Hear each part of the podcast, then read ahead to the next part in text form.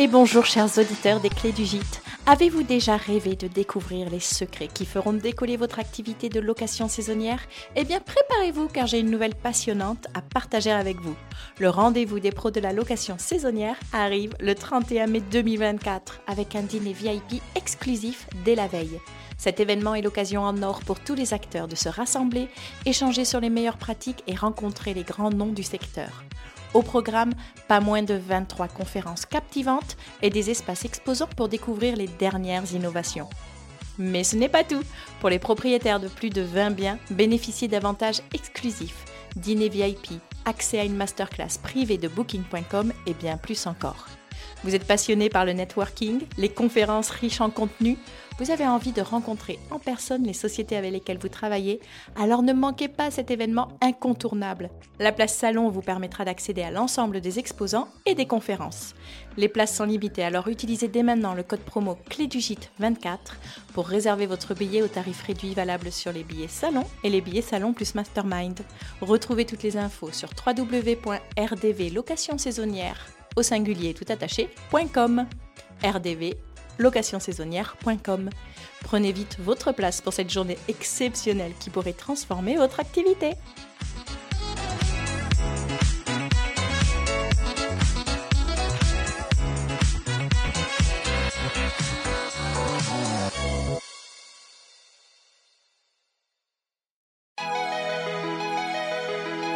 Fleurissez votre intérieur, euh, remplissez la corbeille de fruits, euh, mettez un beau savon dans la salle de bain, et si vous accordez un soin particulier euh, au linge de maison, c'est le moment de le mettre en avant. En fait, l'idée, c'est de sublimer sans tromper.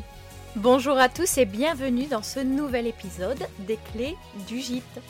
Je m'appelle Laura et il y a deux ans, j'ai décidé de quitter Toulouse pour m'installer dans le Lot et reprendre un gîte de groupe près de Cahors, le Moulin de Bernard.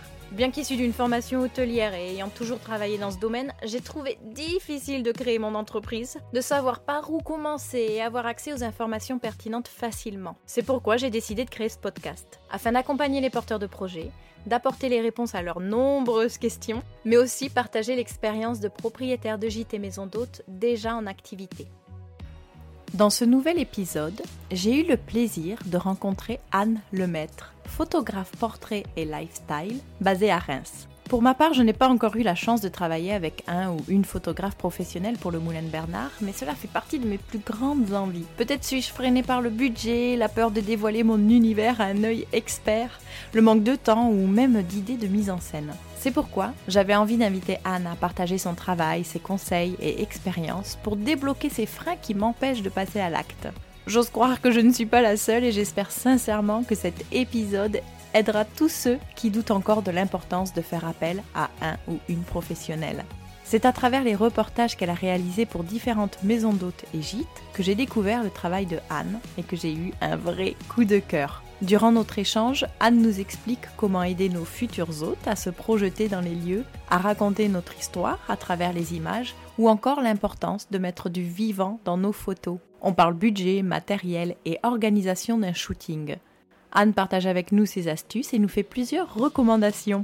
C'était un plaisir d'écouter Anne me parler de ce sujet qui me passionne et j'espère que grâce à son témoignage, vous oserez vous aussi solliciter l'aide d'une ou d'un photographe professionnel pour sublimer votre intérieur. Je laisse place à ma conversation avec Anne Lemaître, photographe métier, et vous souhaite une bonne écoute. Bonjour Anne et bienvenue dans le podcast Les Clés du Gîte. Bonjour Laura. Tu es photographe spécialisée dans le portrait et le reportage lifestyle. Alors je suis très heureuse de t'accueillir aujourd'hui pour partager tous tes bons conseils auprès de nos auditeurs. Alors pour commencer, puis-je te demander de te présenter et de nous dire quelques mots sur ton activité, s'il te plaît? Alors déjà, merci de me recevoir et euh, donc je suis très heureuse aussi d'être là et de pouvoir parler un peu de tout ça. Je m'appelle Anne Lemaître, je suis photographe spécialisée dans les reportages métiers. Donc je mets en valeur euh, des lieux, des savoir-faire, des produits et les entrepreneurs qui portent le projet. Donc je suis basée à Reims et euh, je me déplace dans toute la France pour réaliser ces reportages. Alors quel a été ton parcours? Euh, Alors après un bac général, j'ai poursuivi mes études à l'école de Condé à Nancy. Donc j'ai suivi un cycle de photographie en trois ans. Et après, j'ai passé donc euh, mon diplôme en juin 2015 et un peu plus de six mois plus tard, euh, en janvier 2016, je me suis lancée dans cette folle aventure en tant que photographe indépendante. Donc ça fait maintenant 5 ans que je suis à mon compte. Euh, alors en 2016, j'ai fait plein de belles rencontres, notamment les Sacrées Blogueuses. Donc c'est un blog rémois qui est maintenant renommé Elorins, qui met en avant donc les bonnes adresses de notre ville et ses alentours. Et en 2017, après, j'ai rejoint l'équipe. Euh, ensuite, l'un des premiers projets marquants en tant que photographe, ça a été la publication du livre en 2017 euh, d'une question d'équilibre de Mathilde Lacombe qui est paru aux éditions First. Et après, euh, j'ai réalisé d'autres photos pour, pour des livres parus aux éditions Larousse, notamment Beauté et soins pour les hommes par Winslake, Vivez votre vie en mieux de Margot Capu et d'autres encore. j'ai rencontré beaucoup d'entrepreneurs depuis le début de mon activité pour mettre en, valeur leur métier et chacune de ces rencontres ont été enrichissantes euh, tant professionnellement que personnellement. Euh, ces différents échanges et ces projets m'ont permis en fait de grandir et de continuer à progresser et à proposer un travail euh, toujours de meilleure qualité. Et bah, suite à la rencontre de Pauline Louis de l'atelier mots qui fait partie de l'équipe du blog Hello on a travaillé sur plusieurs projets communs. Puis en l'année dernière, en 2020, on a décidé de lancer notre duo. Donc on réalise euh, des reportages déco pour mettre en valeur euh, de jolis intérieurs, tant par les mots, donc ça c'est la spécialité de Pauline, que par la photo. Et euh, depuis, nos reportages en duo ont été publiés dans plusieurs revues, donc Simple Things, Flow, et, et, très prochainement dans Home. Super. Alors, nous allons voir ensemble comment dompter l'objectif et réaliser de belles photos de nos intérieurs. Avant de rentrer dans les détails plus techniques, qu'est-ce qu'une photo réussie? Alors, euh, je pense que la valeur d'une photographie, elle se détermine par plusieurs critères. Euh, c'est lié aux émotions qu'elle véhicule, aux messages qu'elle transmet, à l'esthétique, la technique. Euh, je pense qu'une photo, elle peut être considérée comme ratée, par exemple, par quelqu'un. Ben, en fait, pour une autre personne, elle pourra avoir beaucoup de sens. C'est assez subjectif de dire qu'une photo est belle ou non, parce que ça dépend en fait de, notre culture visuelle aussi, de nos goûts, c'est assez personnel. Mais euh, après, c'est sûr que les couleurs, le cadrage, la lumière, l'histoire racontée, tous ces éléments, en fait, ils participent euh, à créer une belle photo et sont importants pour appuyer le message que l'on souhaite transmettre. Je suis tout à fait d'accord. le beau n'a pas de, critères, il est subjectif pour tous les regards. Alors, comment créer une mise en scène pour mettre en valeur une pièce, un élément de son intérieur? Alors la première chose à faire en fait c'est de se demander euh, quelle histoire ou message on a envie de raconter et essayer de le décrire par des mots ou d'autres images un peu comme un mood board ou un carnet d'inspiration. Euh, en fait il faut il ne faut pas hésiter à utiliser euh, des mots-clés parce que je pense que ça, ça aide euh, à partir dans la bonne direction et à affiner les idées euh, qu'on a au départ. par exemple, on peut partir d'un concept assez général pour décrire, pour, enfin, puis le décrire et noter toutes les idées auxquelles ça nous fait penser et après être de plus en plus précis. précis. donc, je vais prendre un exemple. par exemple, on va dire un séjour en famille. Donc là, on est sur une idée qui est très très large.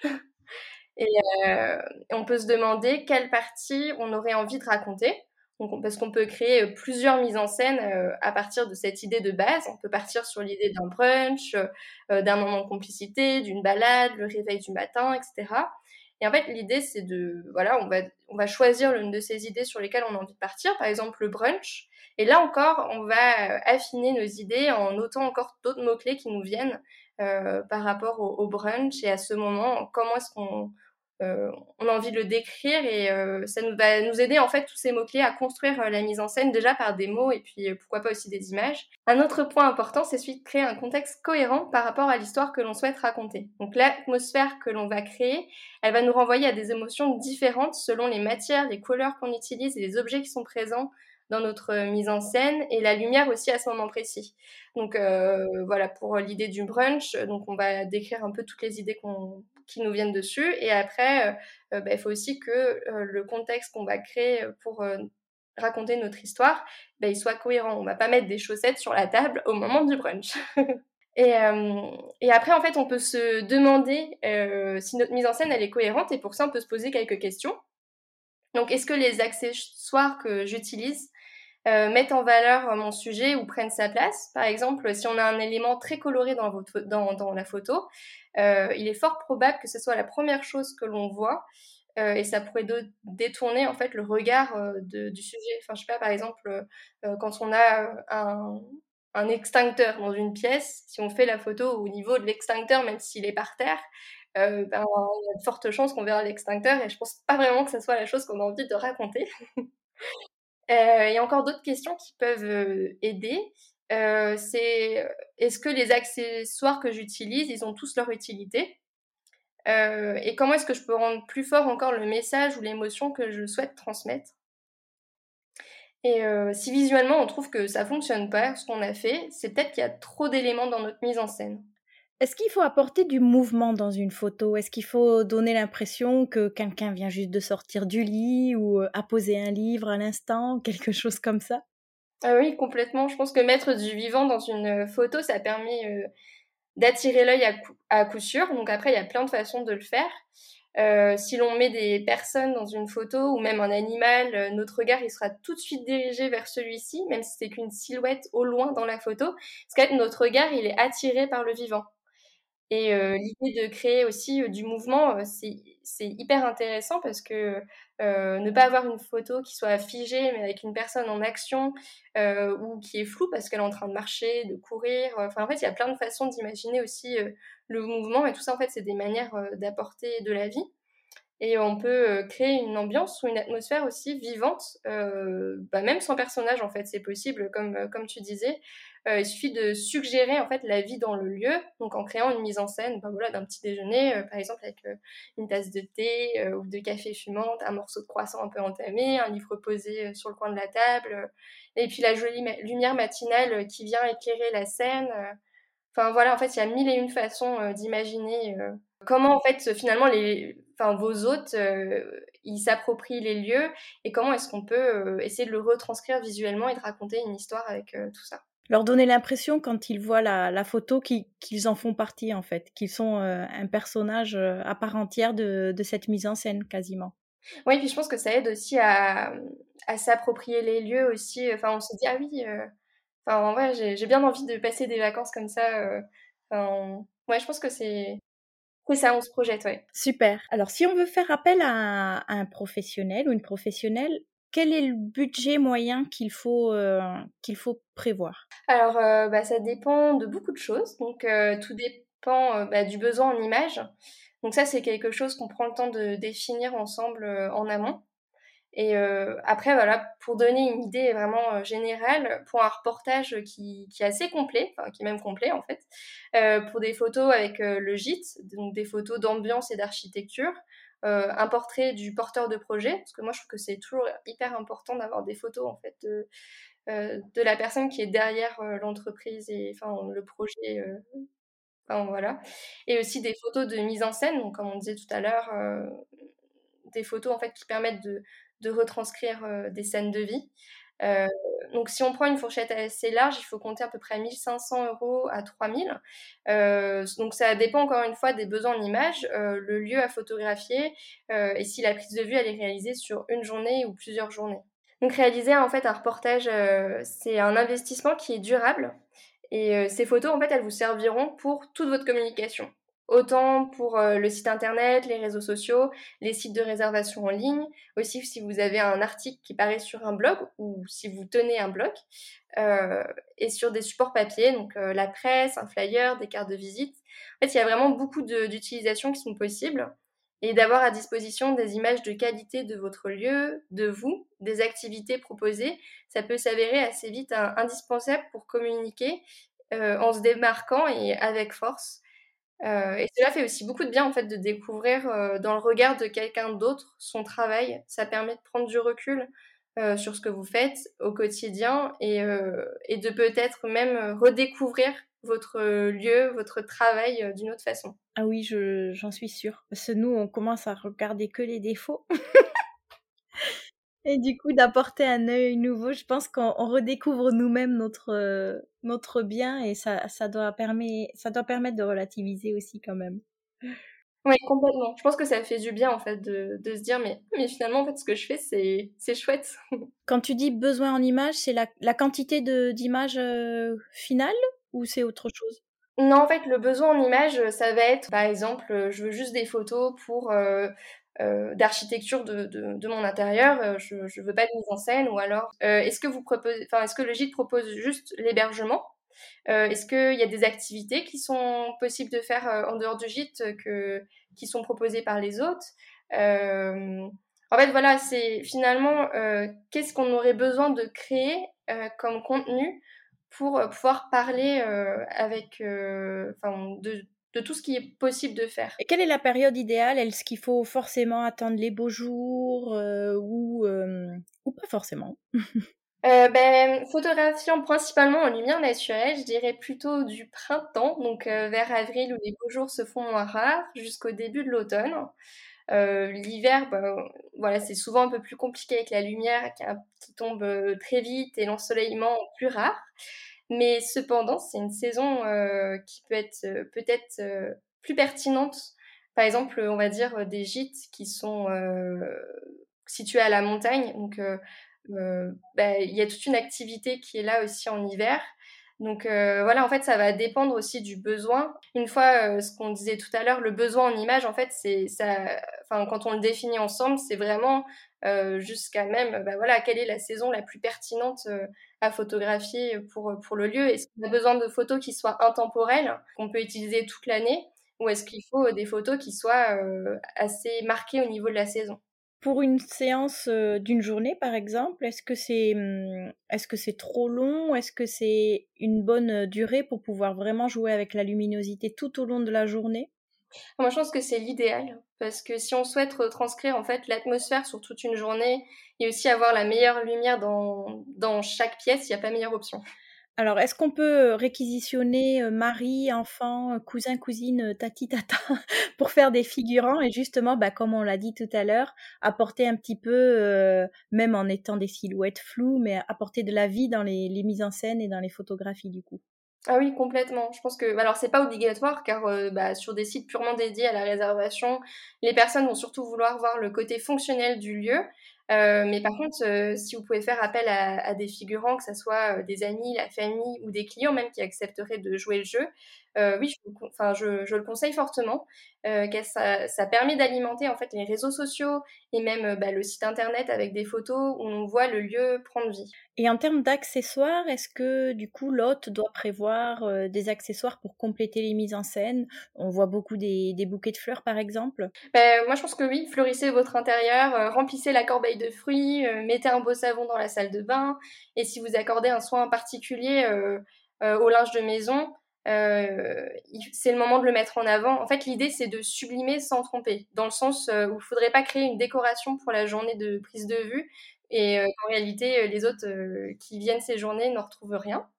mais par contre, c'est l'occasion voilà, de mettre en avant tous les petits plus et puis aussi juste euh, quand on vient, euh, enfin quand les autres ils viennent dans le lieu, ils viennent aussi l'habiter et et, à mon avis, voilà, s'ils ont des, des, fruits ou des légumes, ils vont mettre dans la corbeille à fruits ou à légumes. Est-ce que toi, quand tu te déplaces pour un reportage, tu apportes des accessoires également? Euh, bah, Ça dépend, en fait, au besoin. Enfin, j'ai quelques fleurs séchées ou des choses comme ça. Mais après, je pense que là, du coup, comme on est sur un lieu, et qu'en théorie, on, veut mettre en valeur ce lieu. Et voilà, comme je disais, on va pas ramener des, décorations et des, accessoires qui seraient pas pertinents. Euh. je pense que c'est bien de, mettre en avant ce qu'il existe et ce qu'il y a vraiment dans, dans, le, dans le gîte ou dans la maison, dans la chambre d'hôte. Enfin, voilà. Oui, il faut rester quand même fidèle et authentique euh, bah, à ce qu'on propose euh, tout le reste de l'année à nos locataires. si on veut faire quand même des photos euh, soi-même, que ce soit pour notre site internet ou pour les réseaux sociaux, ça c'est courant, est-ce qu'on peut investir dans des accessoires peu coûteux mais qui ont une vraie valeur ajoutée? Je pense qu'un trépied, ça peut s'avérer, ça peut s'avérer très utile. les jours où on n'a pas assez de lumière, ou alors même euh, si vous avez besoin pour votre photo d'une silhouette ou juste d'une main, euh, mais vous avez personne à disposition pour vous aider, votre trépied, bah, pourra devenir votre meilleur ami, euh, le retardateur de votre appareil photo. Mais après, bon, voilà, si vous avez pas de trépied ou peu d'utilité pour investir dedans, il y a toujours les systèmes D qui peuvent être un bon moyen de s'en sortir avec une chaise, une pile de livres mais, euh, mais je pense qu'un trépied, c'est pas mal comme, euh, comme outil. Euh, et il y en a de, de, toutes les gammes de prix. Tu l'as déjà dit tout à l'heure, il faut mieux privilégier une lumière naturelle. Alors le plus souvent possible, oui. Après, si on n'a vraiment pas le choix ou simplement si on a envie de retranscrire une ambiance différente, on peut très bien faire le choix d'allumer les lumières à l'intérieur. Après, il faut juste savoir que quand on allume les lumières, selon que ce soit des ampoules tungstène, des néons, etc., en fait, ça va donner à la photographie une teinte qu'on va appeler en fait la balance des blancs, enfin qui se règle avec la balance des blancs, en tout cas qui se compense comme ça. Euh, parce que sinon votre photo donc elle pourra être un peu teintée. Donc euh, des fois c'est pas gênant. Si elle est un peu orangée, ça peut donner une teinte un peu chaleureuse. Par contre, si elle est trop orangée, que tout le monde est à la tête orange sur la photo, ou même si votre lieu devient tout orange alors qu'il ne l'est pas du tout, euh, alors ça c'est pas forcément ce qu'on souhaite retranscrire. Donc soit on va le compenser en post-production, soit sinon il va falloir bah, attendre une plus jolie lumière naturelle quand c'est possible. Et euh, voilà. Donc ça, ça va dépendre en fait de ce qu'on a envie de, de, créer comme atmosphère. D'accord. Pour prendre une photo d'une pièce, prenons l'exemple d'une chambre, est-ce qu'il y a une hauteur à privilégier? Est-ce qu'il faut s'aligner avec le lit? Est-ce qu'il faut plutôt faire une photo plongeante? Est-ce qu'il y a des règles? Alors, on peut essayer de, des cadrages différents. Donc, ça peut être très sympa de, de, prendre de la hauteur pour mettre en valeur une pièce. Euh, mais alors par contre, je, dirais pour euh, être sûr de ne pas se louper, je, enfin, conseillerais d'adopter le point de vue euh, de, de l'autre, enfin de, de, la personne en fait qui, qui vient habiter les lieux. donc, ou de, donc de faire les photos plutôt à hauteur d'œil ou légèrement en dessous, mais, mais pas être complètement baissé dans la pièce ou tout le temps en hauteur. en fait, l'idée c'est qu'on que les photos que, que vous faites de, qui sont faites du, lieu, du gîte, de, la chambre d'hôte, enfin de la pièce. Euh, en fait, quand on les regarde, on se dit ah oui, euh, enfin oui, c'est vraiment ça du, du premier coup d'œil. On n'a pas l'impression euh, d'avoir une perspective qui, qui, nous choque, on se dit mais attends, elle ressemble à quoi la pièce en réalité Oui, comme si l'objectif était le regard de la personne. Après, euh, bah, je peux donner euh, quelques astuces pour, euh, pour aider pour la prise de vue. Donc, la première, en fait, ça serait de faire attention aux lignes horizontales et verticales. Donc, dans la réalité, elles sont pas penchées. Donc, sur les photos, quand, quand on essaye de faire des photos, l'idéal, c'est d'essayer de, respecter ces, ces, perspectives, ces lignes, qui soient verticales et horizontales. Et le rendu sera d'autant plus joli. Et la deuxième astuce, c'est quand on prend des photos euh, euh, pour composer, en fait, on peut utiliser la règle des tiers. Donc c'est une règle basique qui peut aider à améliorer la composition d'une photo. donc en l'expliquant simplement, en gros, on prend un cadre, un rectangle, on le divise en trois parties égales, horizontalement et verticalement. Donc il y a des lignes qui apparaissent euh, et des points. Enfin, donc en fait, ces lignes, on les appelle lignes de force. Et en fait, quand euh, ces deux lignes se recoupent, euh, on a des, ce qu'on appelle des points de force. Et en fait, l'idée de cette règle des tiers, enfin, qui est une aide pour composer, d'ailleurs, je crois que dans les téléphones portables, on peut rajouter, en général, je crois que c'est marqué grille. Et vous verrez, en fait, cette grille, eh ben, c'est la règle des tiers. Et en fait, l'idée est de composer ces images en mettant euh, les sujets qui sont importants soit sur euh, un point de force ou sur une ligne de force. Euh, pour donner une idée qui parlera à tout le monde, par exemple, quand on prend un paysage en photo, imaginons on est à la mer, à la plage, tout ça. donc, on va essayer d'éviter de placer la ligne d'horizon au milieu de la photo. Parce que sinon, on, aurait on se dirait, bah, il n'y a pas de choix qui a été fait. Donc, soit le photographe, il a envie de montrer le ciel. Dans ce cas-là, il va mettre, euh, euh, il va prendre soit que le ciel ou soit deux tiers du ciel. Et puis, euh, pour contextualiser, mettre un tiers de sol, enfin de, la plage.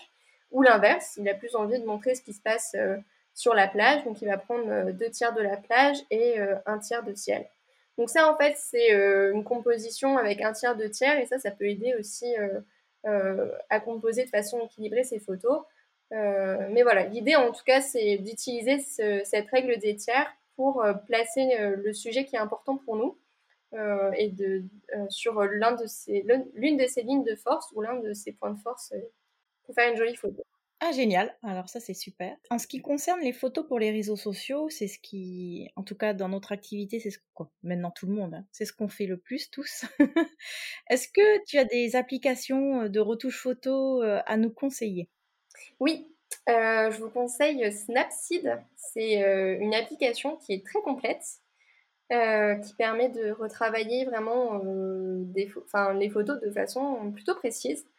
Euh, alors, elle peut paraître un peu compliquée au début, mais euh, en fait, ils font aussi des tutos sur euh, l'application. Donc, ça peut être finalement pris en main assez simplement grâce à ces petits tutos qui sont proposés. Et, après, voilà, elle est quand même assez intuitive. C'est juste qu'au départ, quand on arrive dans l'interface, on se dit, oulala, il y a plein de choses. elle, est, elle est gratuite ou elle est payante? Oui, oui, oui, elle est gratuite. Et mmh, moi, j'ai entendu qu'il fallait surtout pas utiliser les filtres Instagram. Est-ce que tu confirmes? Ah oui. ben, pas de filtre. Euh, ben, je conseille plutôt de, donc, de privilégier une petite retouche de des photos, de retravailler la lumière, le contraste, pourquoi pas la saturation un petit peu. après aussi de, redresser les lignes, hein, parce que des fois on n'a pas toujours un compas dans l'œil quand on fait la photo, hein, moi la première. Euh, donc euh, de redresser les, lignes, recadrer la photo si besoin. Euh, voilà, donc si elle est un peu trop sombre, essayer de, de déboucher les ombres. et pour les plus aventureux aussi, de corriger cette fameuse balance des blancs dont on a parlé. Donc si la photo est trop bleue, on y rajoute de, de l'orange, et si elle est trop orange, on y rajoute du bleu. Voilà. Est-ce que tu as des, hum, alors, je pense que la réponse est non. Les filtres préférés, puisque je pense que tu n'aimes pas trop ça. Ouais, je privilégie pas les, les filtres.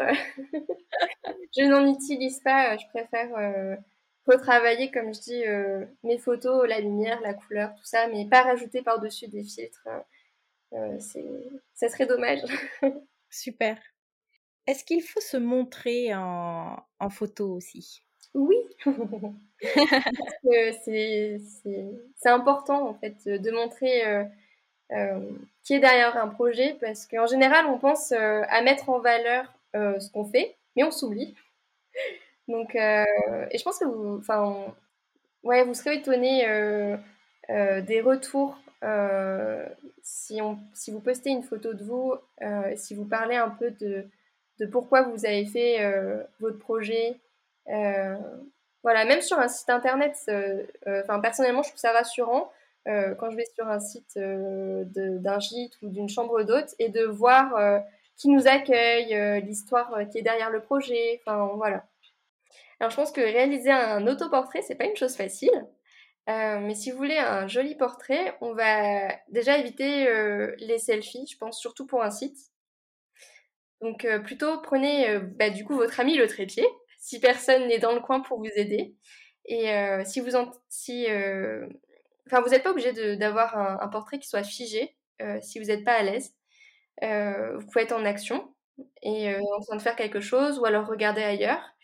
si vraiment la photo, c'est, de regarder l'objectif, ça vous stresse ou c'est, vous n'êtes pas bien.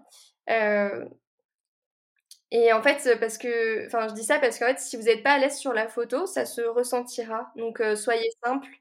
Euh, quand je mets en valeur des personnes, moi, j'aime bien leur raconter des petites blagues mignonnes pour, euh, pour les détendre. Alors, donc, le jour où vous faites un, un, portrait, votre portrait, je vous laisse l'une de mes petites blagues. Donc, Laura, est-ce que tu sais que dit une noisette qui tombe dans un verre d'eau? Non. Je me noie. voilà, et puis euh, ben voilà. Donc je vous invite à, marquer cette euh, petite blague sur un post-it et puis le jour où vous faites votre portrait, euh, la relire. Alors nous arrivons déjà à la conclusion de cet épisode. Pour ne pas déroger à la règle, quel gîte ou maison d'hôte te donne envie de tout plaquer le temps d'un week-end? Alors l'année dernière, j'ai mis en valeur le gîte de Lily Bohème, donc la maison Lily Bohème, et j'avoue que j'aimerais bien y retourner, mais cette fois-ci pour, euh, pour prendre des vacances. pour profiter.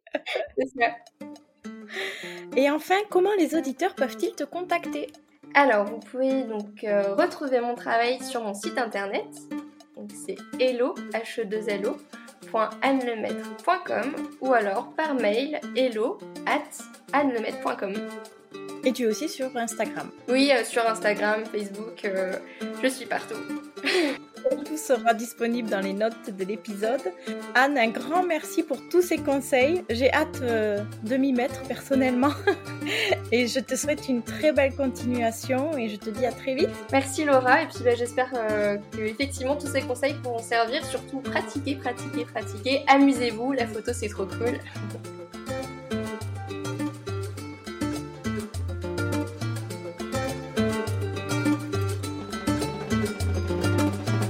Les clés du gîte, c'est terminé pour aujourd'hui. J'espère que l'épisode vous aura plu. Si c'est le cas, n'hésitez pas à vous abonner et nous laisser non pas une, ni deux, ni trois, mais cinq étoiles sur la plateforme Apple Podcast. Nous sommes impatients de vous retrouver sur les réseaux sociaux, at les clés du gîte, pour connaître vos réactions et en discuter avec vous. Rendez-vous sur le site internet lesclésdugîte.fr pour suivre notre actualité et retrouver toutes les notes de l'épisode et bien plus encore. À très vite!